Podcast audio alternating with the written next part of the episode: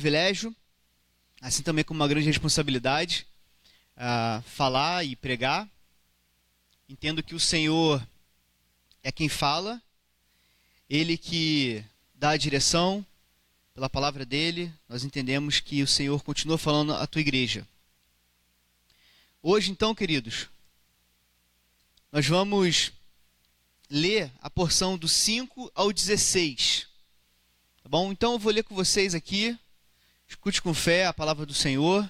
Logo depois, a gente vai ver algumas considerações sobre esse texto, tá bom?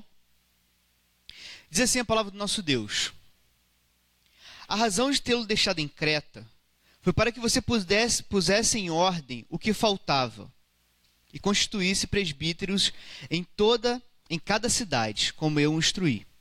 É preciso que o presbítero seja irrepreensível, marido de uma só mulher, e tenha filhos crentes, que não sejam acusados de libertinagem ou insubmissos. Por ser encarregado da obra de Deus, é necessário que o bispo seja irrepreensível, não orgulhoso, não briguento, não apegado ao vinho, não violento, nem ávido por lucro desonesto. Ao contrário, é preciso que ele seja hospitaleiro, amigo do bem, sensato, justo, consagrado, tenha domínio próprio e apegue-se firmemente à mensagem fiel, de maneira como foi ensinado, para que seja capaz de encorajar pela sã doutrina e de refutar os que se opõem a ela. Versículo 10. Pois há muitos insubmissos que não passam de faladores e enganadores, especialmente do grupo da circuncisão é necessário que eles sejam silenciados, pois estão arruinando famílias inteiras, ensinando coisas que não devem, tudo por ganância. Um dos seus próprios profetas chegou a dizer: cretenses, sempre mentirosos, feras malignas, glutões preguiçosos, tal testemunho é verdadeiro. Portanto, repreenda-os severamente para que sejam sadios na fé. E não deem atenção a lendas judaicas, nem a mandamentos de homens que, re... que rejeitam a verdade.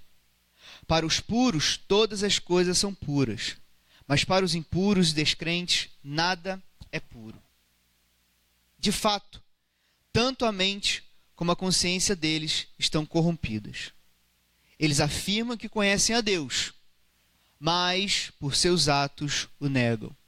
São detestáveis, desobedientes e desqualificados para qualquer boa obra. Senhor, fala através da Sua palavra, Deus.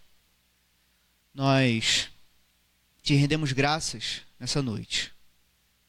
E pedimos, Deus, por favor, que a Tua palavra possa mover o nosso coração para que aquilo que nós cremos, aquilo que nós entendemos que é a verdade, seja expresso, a Deus, na nossa vida. Pedimos a Deus que possamos avaliar aqui, de fato, qual devem ser as características de um verdadeiro cristão. A começar, ó Deus, pela liderança, que toda a tua igreja, ó Deus, seja edificada em Cristo Jesus. Por favor, Deus, prenda a nossa atenção, mesmo Deus sendo pecador, carecendo do Senhor, que eu não possa, Deus, que eu não venha impedir a ação do Teu Espírito Santo na vida dos meus irmãos. Pelo contrário, Deus, fale ao nosso coração, em nome de Jesus. Amém.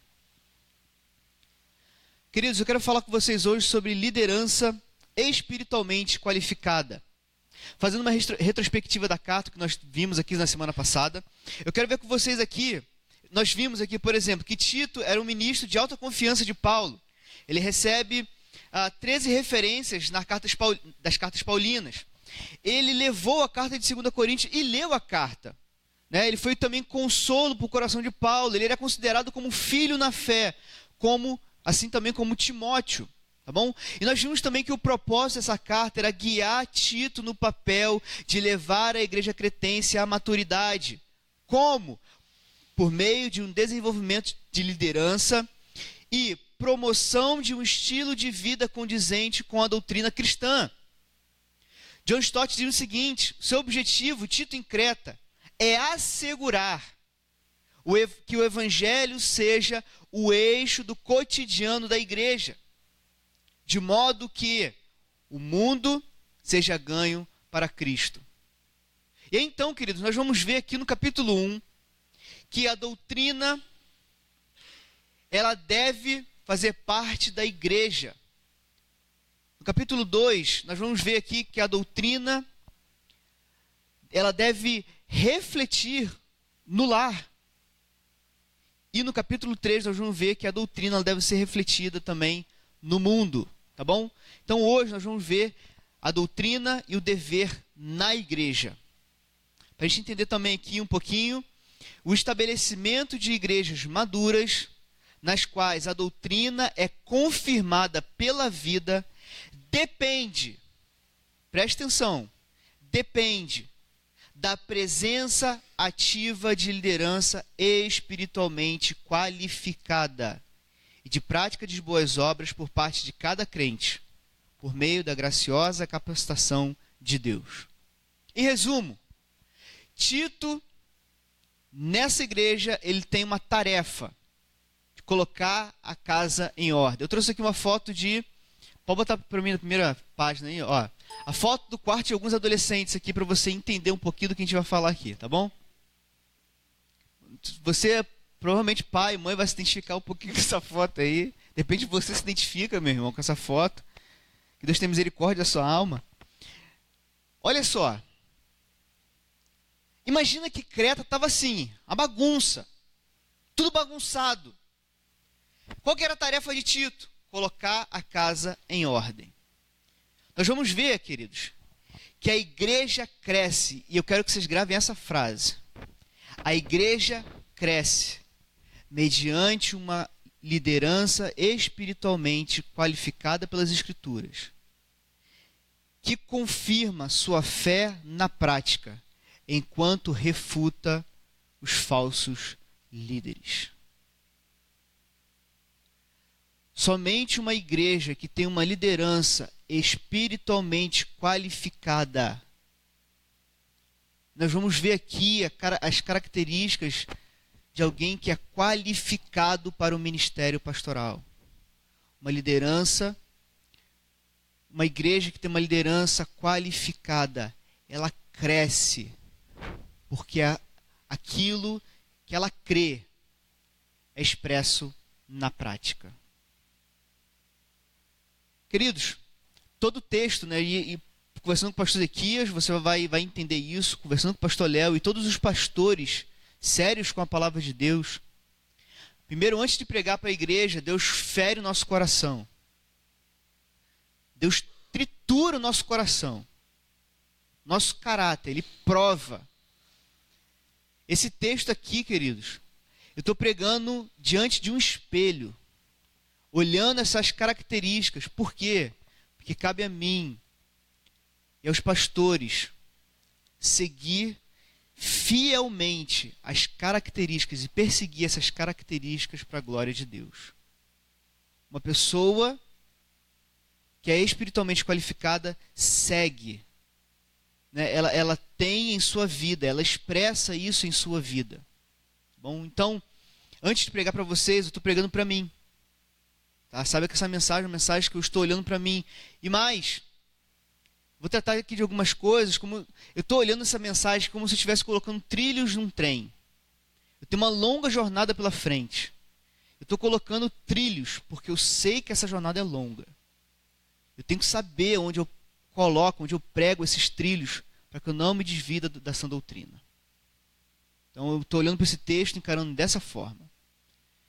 E também, ah, quando nós olhamos a palavra de Deus, ainda mais nessas características aqui, o Senhor tem o objetivo de, é, de edificar a igreja por meio de líderes.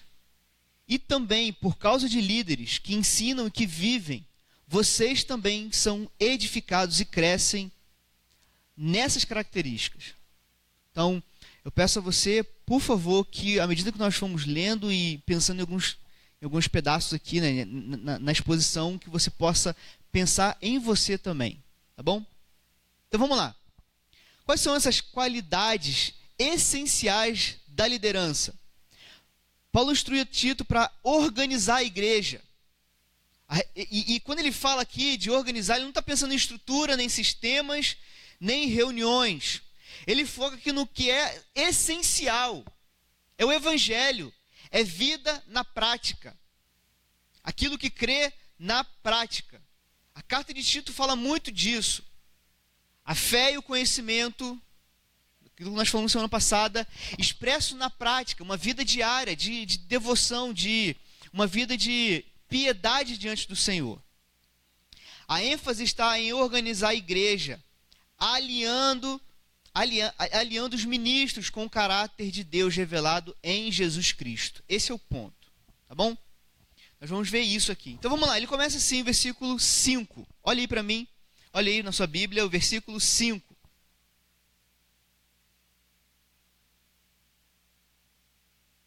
A razão de tê-lo deixado em Creta foi para que você pudesse, pusesse em ordem o que ainda faltava e constituísse presbíteros em cada cidade, como instruir. Então, Tito ele tem duas tarefas colocar em ordem o que ainda faltava, ou seja, alinhar, endireitar. E essa palavra que ele usa aqui é uma palavra médica que se refere a endireitar um membro torto. Um, uma perna que quebrou é colocar no lugar. Tá bom? Colocar em ordem. O que estava. Que que, que, quando a gente olha aqui o texto, né, a, a, a carta, a gente pensa em quê? O que estava em desordem aqui? A liderança espiritual, falta de liderança espiritual, a correção dos falsos mestres, a conduta imoral dos membros da família de Deus, tá bom? E também ele precisava constituir presbíteros em cada cidade, como eu instruí. Ou seja, Paulo ele pensa na ilha inteira, onde o evangelho ele tinha alcançado aquelas cidades. Paulo está olhando para aquelas cidades e Paulo pensa na ilha como um todo. Paulo também fala, olha, como eu o instruí, a autoridade apostólica dele. Provavelmente, queridos, aqui tinha uma conversa prévia de Tito né, e Paulo, que a gente não sabe, mas ele, tá, ele relembra, olha, como eu instruí, e também ele vai dar aqui algumas características. E também estabelecer presbíteros, tá bom? Ah, é sobre uma liderança bíblica e moralmente sadia que a igreja é, é, resiste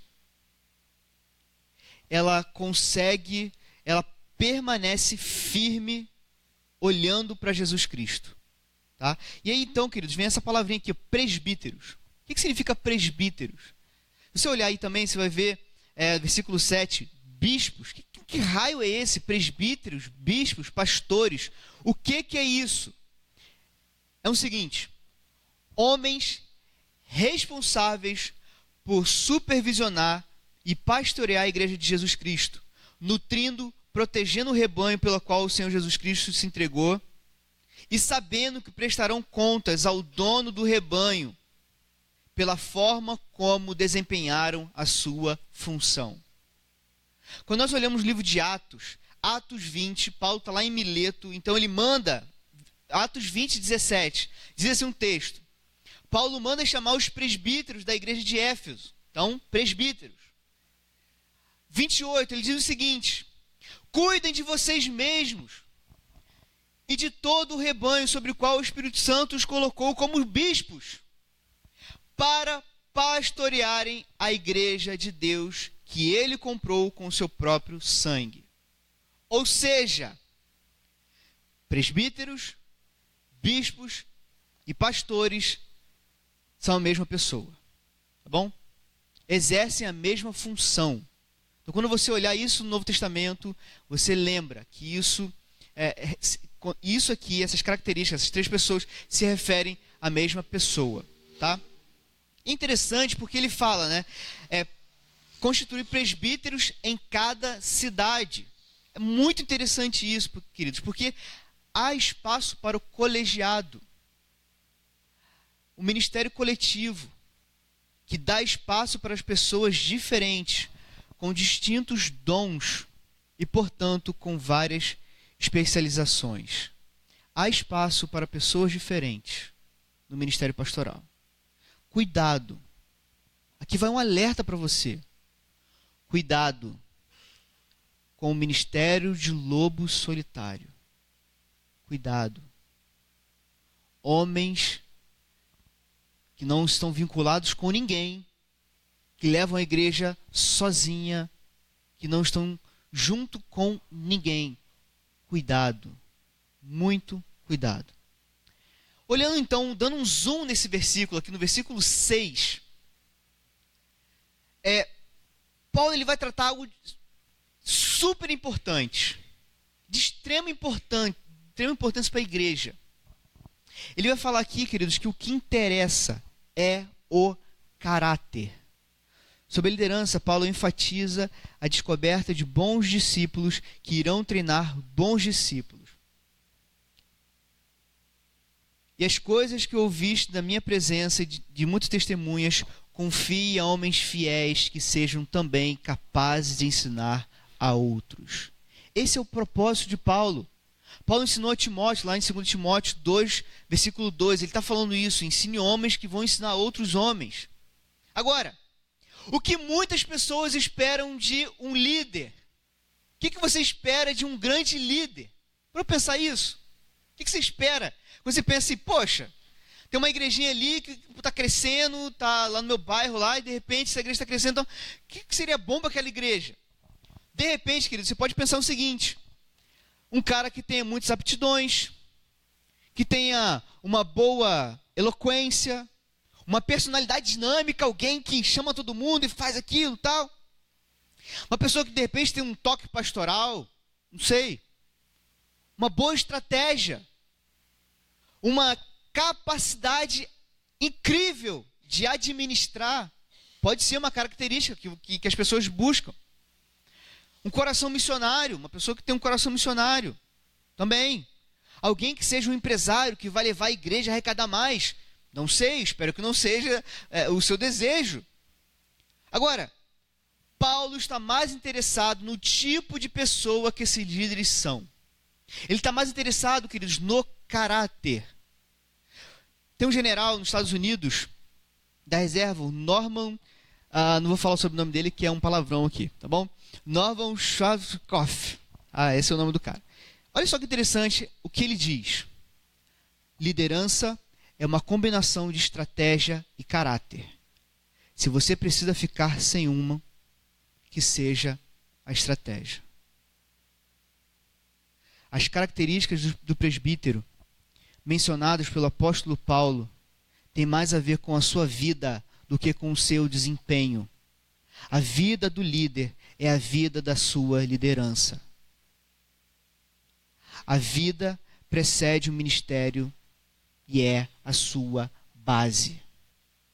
Queridos, quantas igrejas estão sendo arruinadas porque homens de Deus, na é verdade, homens mau caráter conduzem a igreja de Deus. Pessoas que não têm caráter.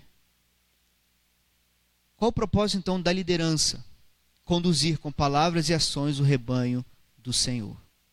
Quais são então essas qualificações? Olha só que interessante. Paulo começa falando de questões essenciais. Versículo 6, olha na sua Bíblia, presta atenção nisso aqui, ó. versículo 6. É preciso. Versículo 7, ou, ou na sua versão pode estar assim, seja. Tá? Versículo 7 é necessário ou indispensável. Ou, versículo 8, contrário, é preciso. É necessário que seja. Vamos lá. O que que isso tem a ver, Macário? Olha aí qual é a primeira característica de um líder cristão: que ele seja irrepreensível. Queridos, irrepreensível não é perfeito, mas alguém sem culpa, não passível de acusação. Tem que ser uma pessoa de integridade inquestionável, de caráter impecável, ou quem, ou, ou quem não se pode acusar. O pastorado, queridos, é um ofício público e que, portanto, a sua reputação pública ela é importante sim. É como, é, é como ter uma camisa com fiapos. Né? Essa, essa palavra irrepreensível, a gente pode, eu posso ilustrar dessa forma, com fiapos. Sabe aquela camisa cheia de fiapo que você puxa, a camisa começa a se desmanchar? Isso é um caráter de uma pessoa que ela é repreensível e não irrepreensível. É uma pessoa que não tem gancho na sua vida onde, onde as pessoas podem o acusar. É uma pessoa de boa reputação. Como nós precisamos de pessoas de boa reputação. Você é alguém de boa reputação. E mais, o foco está no caráter do homem íntegro, que erra, mas ele admite seu erro, que peca, mas ele confessa o pecado, que se deve algo, ele acerta suas contas, e se ofende, ele restaura o relacionamento. Esse deve ser um homem é, é, a respeito de quem não circulam acusações do seu passado ou do seu presente. E queridos, eu te pergunto: onde, onde nós podemos sondar uma pessoa e saber se de fato é alguém de caráter. Se eu, se eu, se eu pudesse perguntar assim, alguém próximo a você, perguntar se você é uma pessoa de, de caráter, uma pessoa irrepreensível, onde, quem seria a primeira pessoa que você, você ia falar para mim? A pessoa que está mais próxima a você. No caso, o lar, a família. O lar é a grande escola. Antes de ser aprovado na rua, ele precisa ser qualificado dentro de casa. Tem um pastor que uma vez ele contando um caso, né? Ele pregando sempre na igreja e tal. E aí quando ele terminou de pregar, ele desceu do púlpito e vem a criança assim toda feliz, deu um abraço nele, assim, aquele abraço aconchegante. Aí falou assim: "Pastor, você parece com Jesus". Aí o pastor ficou feliz, né? Ficou assim, cara, pô, que legal, cara. Parece com Jesus. E aí ele foi para casa, aquilo na cabeça, pensando. Né? Aí chegou em casa, você chegou para a esposa e falou: Olha, menininho tal, me deu um abraço assim, tão aconchegante, falou que eu pareço com Jesus. Ela olhou para ele e falou: Jesus. ai, ai. Por quê? Porque ele conhece, queridos. Ela conhece a pessoa que ele é. Agora, vamos lá. Paulo fala o seguinte: é necessário que seja marido de uma só mulher. Está no topo da lista porque, quando se trata de presbíteros, Paulo coloca isso também, né, irrepreensível, mesma ordem, irrepreensível e marido de uma só mulher, em 1 Timóteo capítulo 3. A fidelidade do homem à sua esposa é um dos testes principais para provar o seu verdadeiro caráter. E aí, então vem algumas considerações. Primeiro, queridos, é, e, é bom falar isso aqui. É necessário que o homem, o homem de Deus, aquele líder, né, o pastor, é necessário que ele seja alguém heterossexual. E é necessário também que, que o pastor seja homem pastorado, ele é exclusivo, exclusivo para os homens. Deus chamou homens para pastorear a igreja, não mulheres pastoras, homens. E alguns dizem, né, e, e articulam sobre esse texto aqui, e eles perguntam: pode ser solteiro? Pode, mas é mais sábio que seja casado. Tá? Não é um pré-requisito. Não é um pré-requisito. Provavelmente Tito e, e, e, Paulo eles eram solteiros. Tá? A gente a gente vê pela pela, pela, pela história que provavelmente eles eram solteiros. Pode ser viúvo e recasado? Pode. Alguns argumentam isso também. E outros também dizem aqui que ele está instruindo a igreja que esses homens não podem ser poligâmicos ou seja, que tenha mais de uma mulher. Tem alguns que falam, né, eu já ouvi isso, tá bom, gente? Não se assuste, por favor. Eu já vi isso. Marido de uma só mulher, uma mulher de cada vez. E que, se ele for divorciado e se casar novamente por razões amparadas nas Escrituras, estão desqualificados para o ofício. Queridos, eu caminho mais com essa posição. Eu teria muita dificuldade em levar alguém ao ministério pastorado, ao ministério da palavra, se ele for divorciado, vendo o padrão bíblico, vendo o rebanho de Deus, considerando aquilo que o Senhor Jesus Cristo deixou, tá bom? Para o ministério da palavra.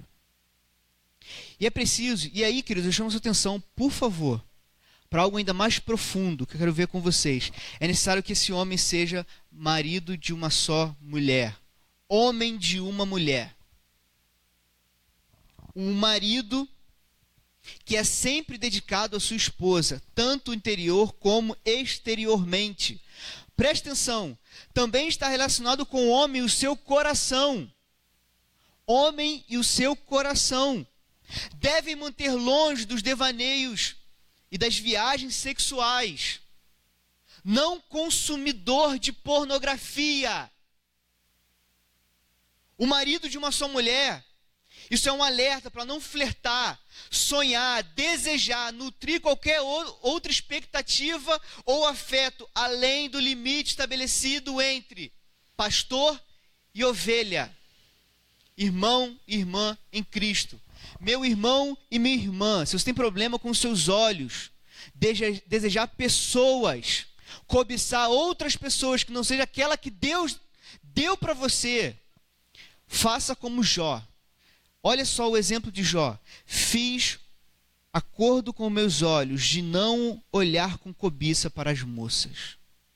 Leve isso com você. Seja então marido de uma só mulher. Tenha olhos somente para uma pessoa, aquela que o Senhor Jesus Cristo te deu como companheira. E mais, que tenha filhos crentes. Também pode ser, essa palavra crente também pode ser traduzido como fiéis. Não é responsabilidade, e aqui vem uma questão, né? Filhos crentes, como isso? Vamos lá. Não é responsabilidade, e eu vejo que essa palavrinha traduzida como crente, é, eu vejo que fiéis seriam melhor traduzida, porque olhando também Timóteo. Tá? Eu vou mostrar para vocês. Não é responsabilidade do pai converter o filho. Isso é obra do Espírito Santo. O que devemos fazer? Conduzir nossos filhos em piedade e com sabedoria diante do Senhor. Dá a entender que esses filhos estão debaixo do governo do pai, ou seja, que moram em sua casa ele deve governar bem a sua própria casa, 1 Timóteo 3, 4, tendo os filhos sujeitos a ele, com toda dignidade. E se os seus filhos moram com você, preste atenção, ele diz que eles não sejam, que eles não vivem na libertinagem, que não sejam, que não vivem na dissolução. Efésios 5 é traduzida essa palavra como embriaguez que leva à dissolução. Pedro, né, 1 de Pedro 4, 4, a imoralidade. Ou então o filho pródigo, que dissipou dissolutamente sua herança. A falta de disciplina do filho leva a uma vida incorrigível e dissoluta. E também, filhos insubordinados. Refere-se a alguém indisciplinado, desobediente, rebelde.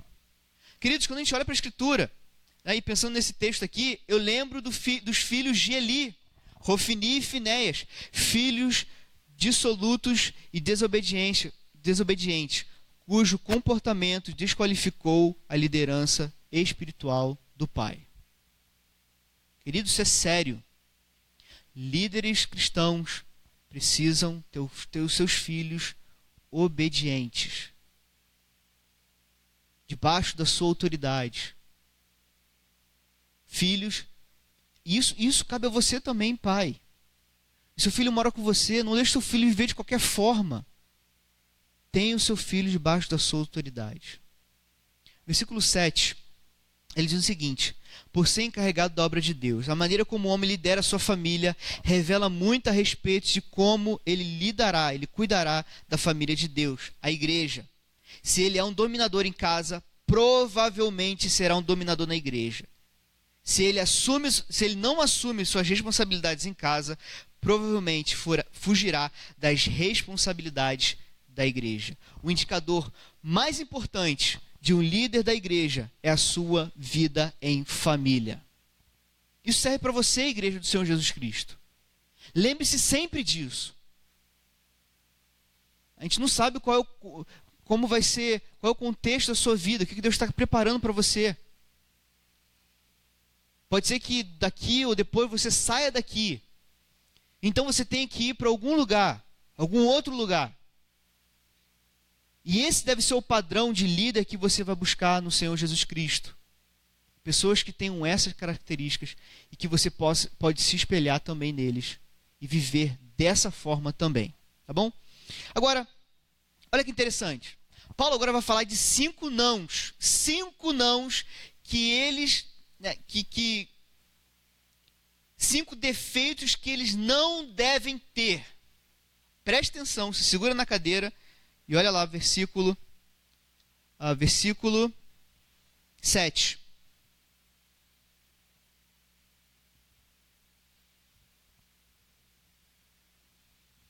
Versículo 7. Ele começa assim: Não orgulhoso.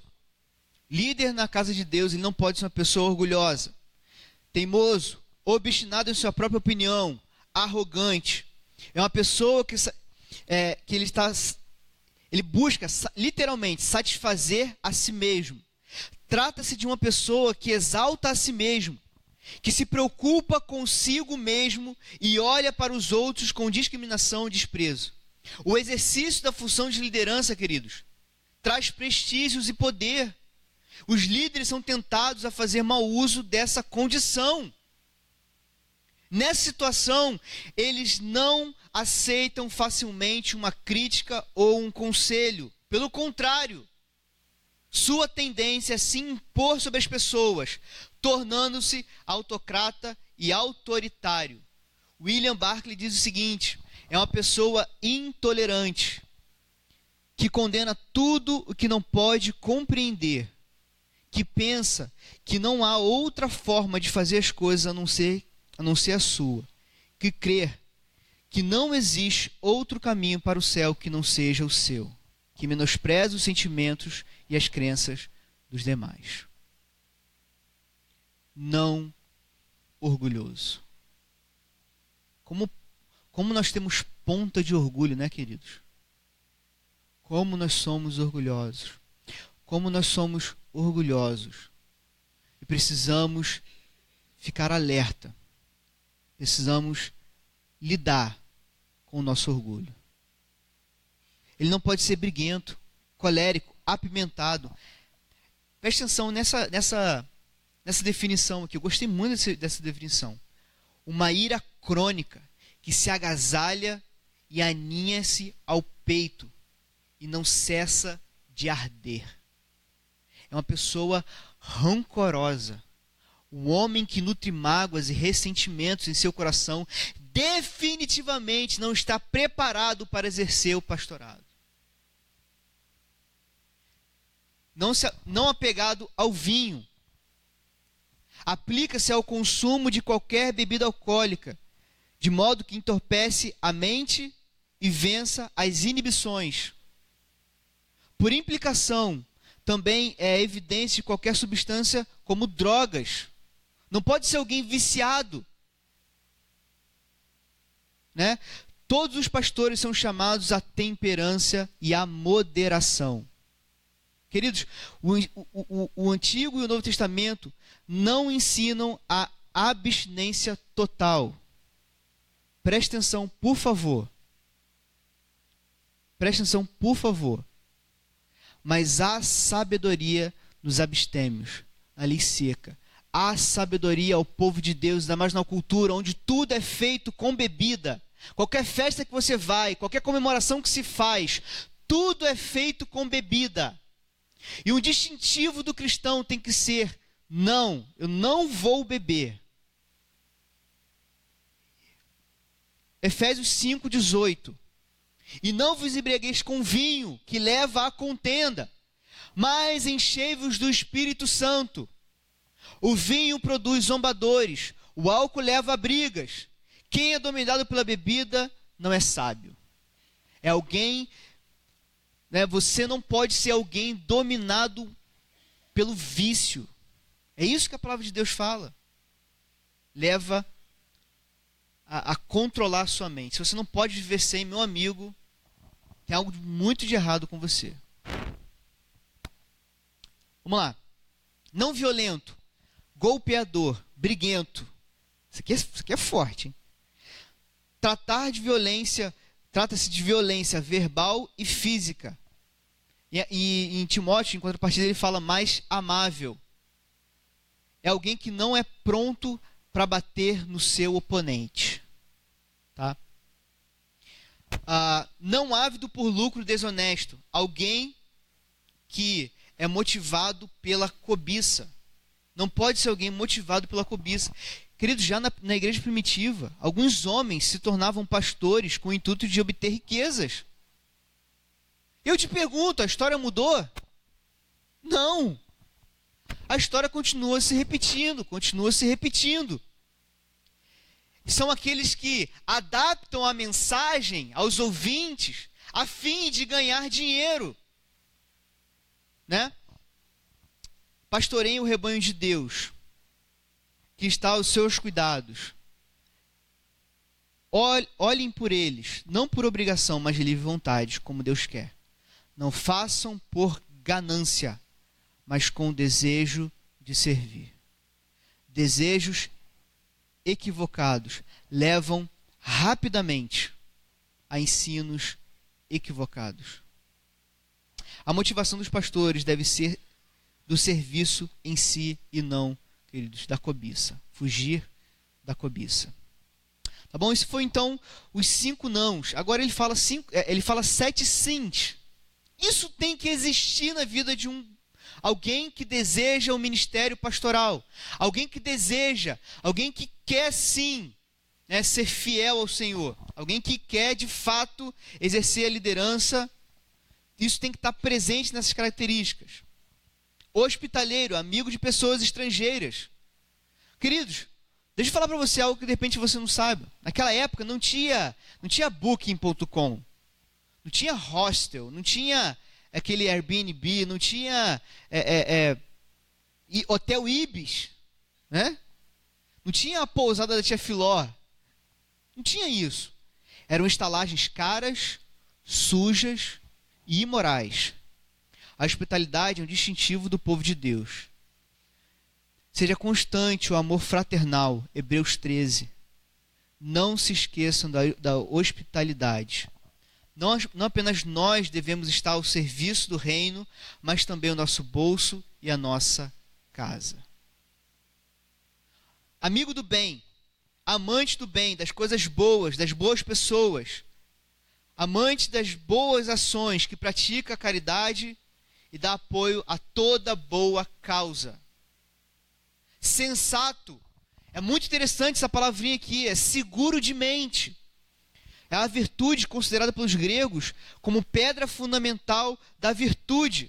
É a sabedoria na prática, né? que reflete a aplicação da vida ética, na vida diária. Alguém justo que não usa dos pesos das medidas, mas é alguém que é, é, é alguém que, que, que não faz acepção de pessoas nem tolera preconceitos. Alguém que é justo no falar e no agir. Alguém consagrado. Alguém que tem, que, que tem a vida, que entende que a sua vida é uma vida vivida diante da face de Deus. Queridos, nós estamos procurando melhores métodos. Deus está à procura de melhores homens. Deus não unge métodos. Deus unge homens. Homens. Ele fala também que tenha domínio próprio, dono de si mesmo, que controla os seus impulsos apaixonados e submete-se à vontade de Deus. É uma pessoa que tem autocontrole, disciplina. Homens de Deus têm que ser, tem que ter o autocontrole. E por fim, não menos importante, E aí Paulo vai depois, depois dessa característica, dessa última característica que deve existir sim na vida do ministro, ele vai então é, é, é, falar os desdobramentos disso para a igreja. E aí eu peço, por favor, que você preste atenção. Ele fala, nesse último ponto, alguém que apegue-se firmemente à mensagem fiel. O presbítero não pode ser alguém novo na fé, como, como, Tiago, como Timóteo, né, Paulo ensina Timóteo. Deve ser um mestre da palavra. E ele precisa ser um estudioso da palavra. Ele precisa lutar com a palavra.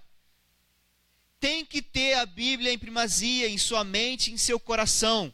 A NVT diz, é, ela traduz o versículo 9 da seguinte forma: Deve estar plenamente convicto da mensagem que, fiel que lhe foi ensinada.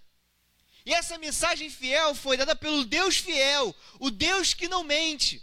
Ele confiou os apóstolos e ele deu autoridade a esses homens para deixar as escrituras, para que outros homens pudessem se agarrar firmemente à palavra fiel. Agora, por que que Paulo fala isso? Porque ele tinha que Tito tinha que escolher homens que são firmes na palavra, porque ele tinha que esses homens tinham que edificar a igreja pela sã doutrina e eles tinham que refutar os falsos mestres. Todo pastor tem que ter duas vozes para rebanhar as ovelhas e espantar os lobos. João Calvino diz: o pastor precisa ter duas vozes para juntar as ovelhas e outra para afastar os lobos e os ladrões. As escrituras, as escrituras lhe dão o meio de fazer as duas coisas. Aquele que dela recebeu o ensino sadio terá condições tanto de instruir aqueles que são ensináveis, como refutar os inimigos da verdade. Paulo observa que essas duas formas de ensinar, de, de usar as escrituras, quando diz que ele deve exortar e convencer os contraditores. Deixar de combater o falso ensino, deixar de lidar com falso, uma falsa doutrina, ela causa confusão doutrinária. E isso é um, é um erro enorme na igreja cristã. Muitas pessoas caem nesse erro por, porque não conhecem a verdade, não se expõem à verdade, e então permitem que falsos ensinos dominem a casa. Quando você liga naquele canal que você sabe qual que eu estou falando, quando você escuta tal é, é, tal e tal pessoa no YouTube, no, no Facebook, porque você não conhece essas pessoas.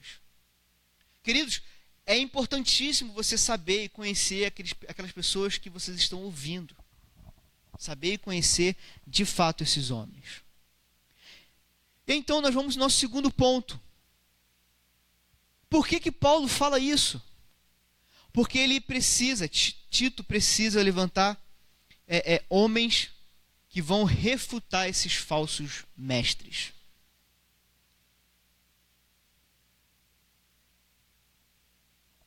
Versículo 10. E, queridos, falsos mestres não é, um, não é um privilégio dos nossos dias.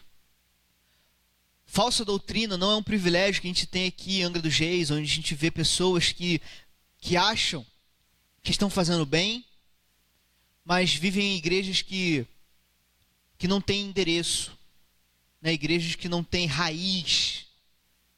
São igrejas que vivem por si mesmas. Igrejas que não estão debaixo da autoridade de ninguém. Pastores e homens que estão vivendo como lobos solitários. Jesus falou sobre isso. Paulo alertou sobre esses falsos, uh, esses falsos mestres. Pedro ele falou também sobre esses falsos mestres. E aí, então Tito agora ele tem que combater esses homens, pois há muitos insubordinados que não passam de faladores, enganadores, especialmente do grupo da circuncisão. Esses homens têm que ser diferentes desses homens, né? Esses líderes líderes cristãos precisam estar firmemente na palavra, porque eles vão combater esses homens que são insubordinados. Essa palavra, queridos, ela, ela descreve um soldado infiel. Olha só, um soldado infiel, que se negava a obedecer às ordens do seu comandante. Isso que significa alguém insubordinado.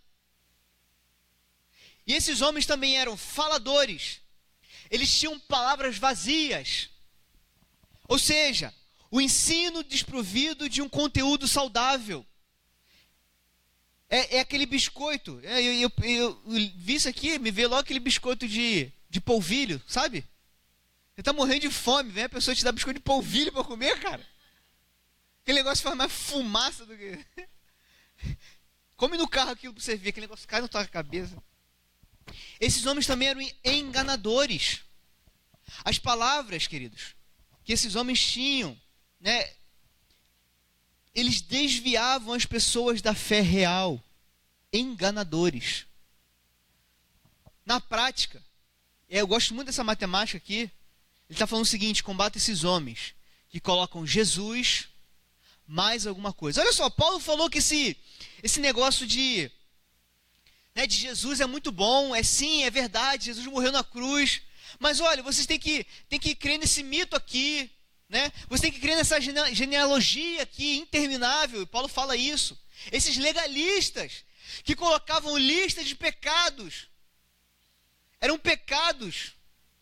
Como por exemplo, não toca isso, não toca aquilo, não coma isso, não coma aquilo eram as coisas boas. Né? E eles pegavam essas coisas boas e transformavam em coisas que eram pecaminosas. O que, que Paulo fala desses homens? Preste atenção nessa palavra que Paulo vai usar. O que, que Paulo está dizendo aqui para Tito? Eles precisavam. O que, que ele fala? É preciso fazê-los calar, silenciar, que sejam, olha essa palavrinha, amordaçados. Um termo extremamente forte. É um tipo de mordaça para manter fechada a boca de cães ferozes. Homens que pregam falsas doutrinas que são insubordinados à palavra de Deus precisam ser amordaçados eles precisam usar focinheira. Queridos, isso é sério. Paulo não está sendo politicamente correto aqui. Ah, mas ele, tá, ele é um ensino, né? Pô, não tem nada a ver. Eles estão falando de, de Jesus, mas deixa eles fazer ritos. O que, que tem? Eles querem lembrar lá da época deles, do judaísmo. Não. Paulo fala, eles precisam ser silenciados. João Calvino, novamente, ele diz: que um bom pastor deve estar alerta para não permitir que, mediante o seu silêncio, as doutrinas enganosas e prejudiciais avancem gradualmente, nem que os homens perversos tenham oportunidade para propagá-las. Agora, e esses homens também tinham influências. Repare comigo no versículo 11. Raça ruim esses homens, olha só.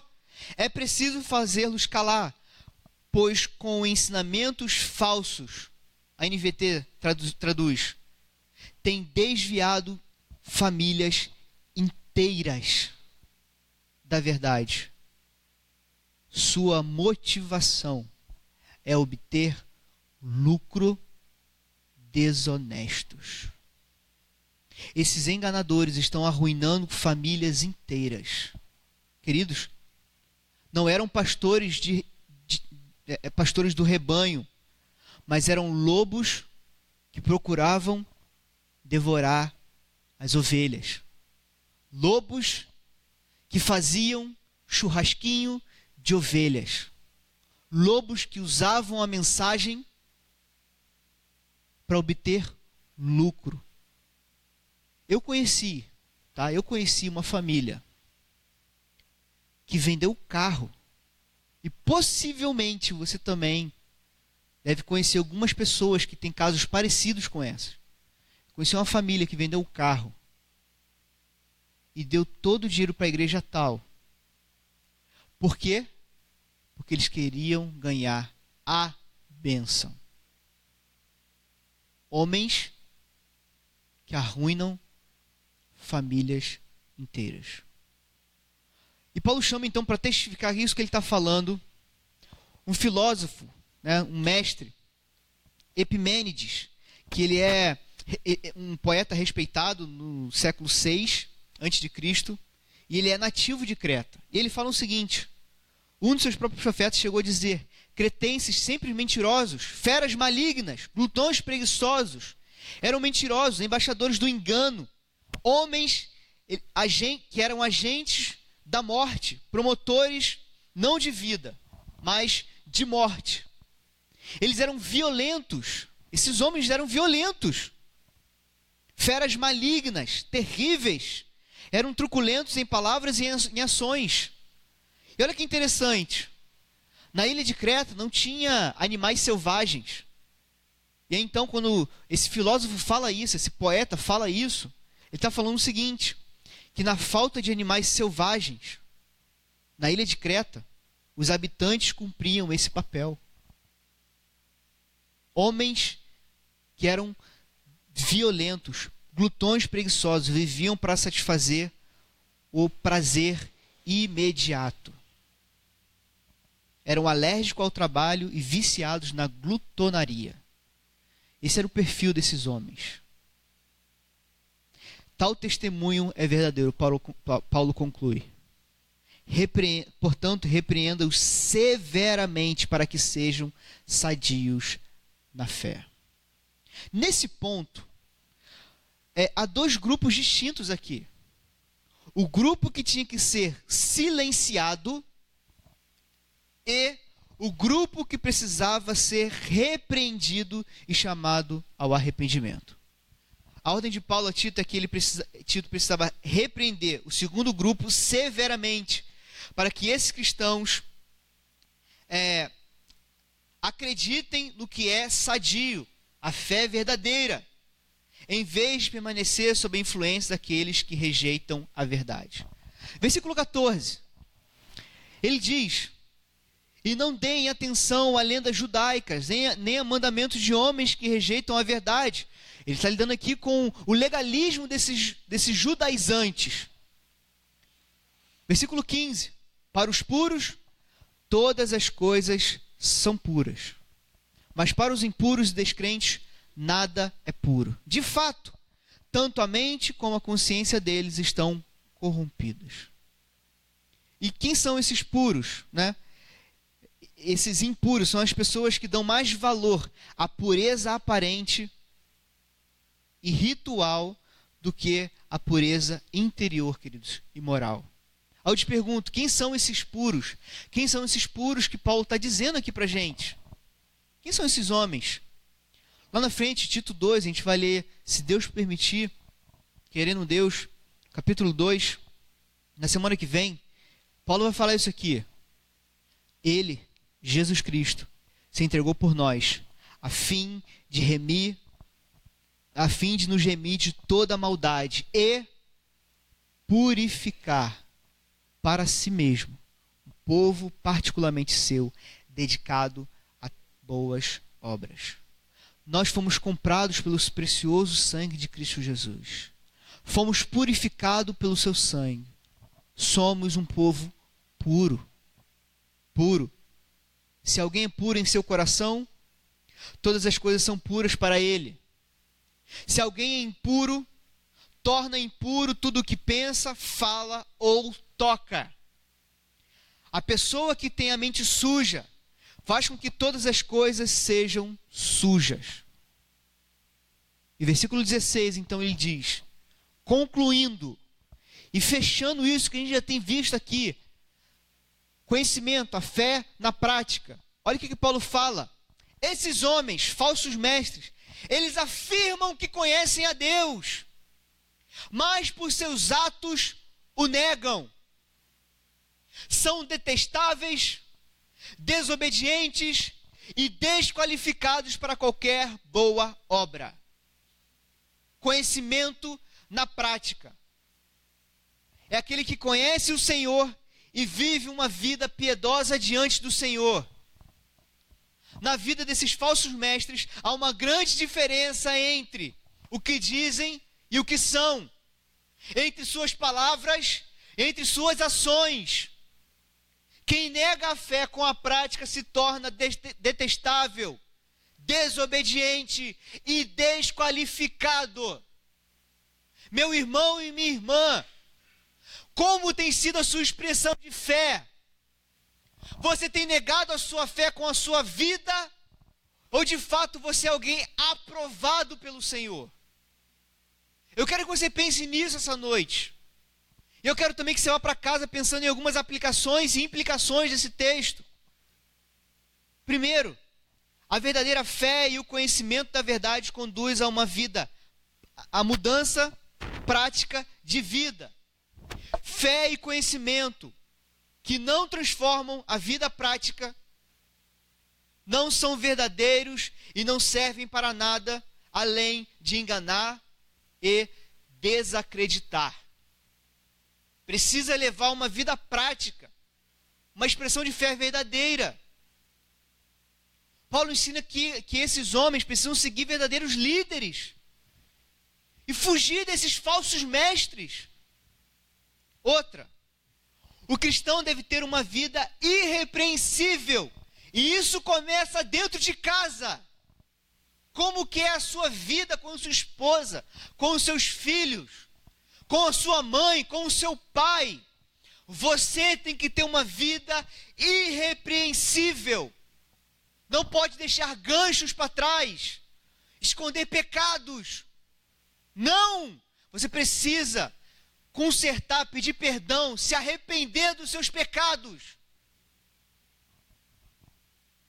Outra, Deus sempre Aleluia! Deus sempre estabelece uma liderança espiritualmente qualificada que conduzirão o rebanho. Sigam-os. Sigam. Você deve seguir esses homens. Olha que interessante esse texto de Hebreus. Não sei se você vai conseguir ler ali. Preste atenção. Obedeçam os seus líderes. Submetam-se a ele. Submetam-se à autoridade deles eles cuidam de vocês como quem deve prestar contas. Obedeçam-lhe, para que o trabalho deles seja uma alegria e não um peso. Pois isso não seria proveitoso para quem? Para vocês. Queridos, orem por nós. Orem para que Deus continue levantando homens e mulheres que sejam aprovados para o ministério do Senhor Jesus. Submetam-se à liderança dos seus pastores. Queridos, façam isso de coração, não com peso. Isso deve pesar no teu coração. Por quê? Porque uma liderança saudável é uma igreja saudável. É uma liderança que o Senhor Jesus Cristo estabelece, nutre e a igreja cresce na vida prática, no dia a dia. Outra aplicação. Devemos silenciar as vozes ao nosso redor e ouvir somente a doce, firme e única voz de Jesus. Eu sou o bom pastor. Conheço as minhas ovelhas e elas me conhecem. A esperança que temos, queridos, é que temos o bom pastor do nosso lado. Nós conhecemos o bom pastor. Sabemos que ele é o, o único que cuida verdadeiramente de nós, que pastoreia o nosso coração. Líderes verdadeiros, pastores aprovados pelo Senhor diante da igreja. São homens que levam a igreja do Senhor Jesus Cristo para mais perto de Cristo Jesus a ouvir a voz do bom pastor. E por fim, confie, no, confie em Jesus. Ele mesmo disse: Eu sou o bom pastor. O bom pastor dá vida. O quê? Pelas suas ovelhas. Eu não sei como você chegou aqui essa noite, como está seu coração e como e se foi isso que você queria ouvir essa noite, eu não sei. Se Deus falou com você, em qual ponto, em que lugar que Deus falou com você, eu não sei. Mas uma coisa que eu gostaria que você fosse para casa agora pensando é justamente nisso. confie no Senhor Jesus Cristo. Ele se entregou numa cruz por você. Queridos, por favor, não olhe para homens. Somos falhos. Somos errantes. Né? Não olhe para nós como se a sua vida dependesse de nós. A sua vida depende de Cristo. A nossa, a nossa função, o nosso ministério é fazer com que vocês conheçam mais a Cristo Jesus. Vivam para conhecer a Cristo Jesus. Olhem para Cristo Jesus. Se satisfaçam em Cristo Jesus. Por quê? Porque Ele morreu por vocês. Ele se entregou por vocês. Como eu disse, para a gente terminar, a igreja cresce mediante uma liderança espiritualmente qualificada pelas Escrituras, que confirma sua fé na prática, enquanto refuta falsos líderes. Amém? Vamos orar? Senhor Jesus, muito obrigado, porque a tua palavra, Deus, fala o nosso coração, Deus. Que padrão, que padrão altíssimo esse da tua palavra, Deus. A começar, o Pai, por mim, pela liderança. Deus tenha misericórdia de nós. Ai de nós se não fosse o Senhor. Obrigado, Jesus, porque sabemos que o Senhor é o único e verdadeiro pastor. Devemos, ó Deus, voltar nossos olhos para o Senhor, pedir ajuda ao Senhor fugir dos falsos ensinamentos, falsos líderes, falsos mestres, falsos ensinos que destroem casas. E precisamos olhar para o nosso Redentor Jesus Cristo. Deus, muito obrigado pela tua palavra. Obrigado pelos meus irmãos aqui essa noite. Nos leve em paz, em nome de Jesus Cristo, nosso Salvador. Amém. Deus abençoe a igreja.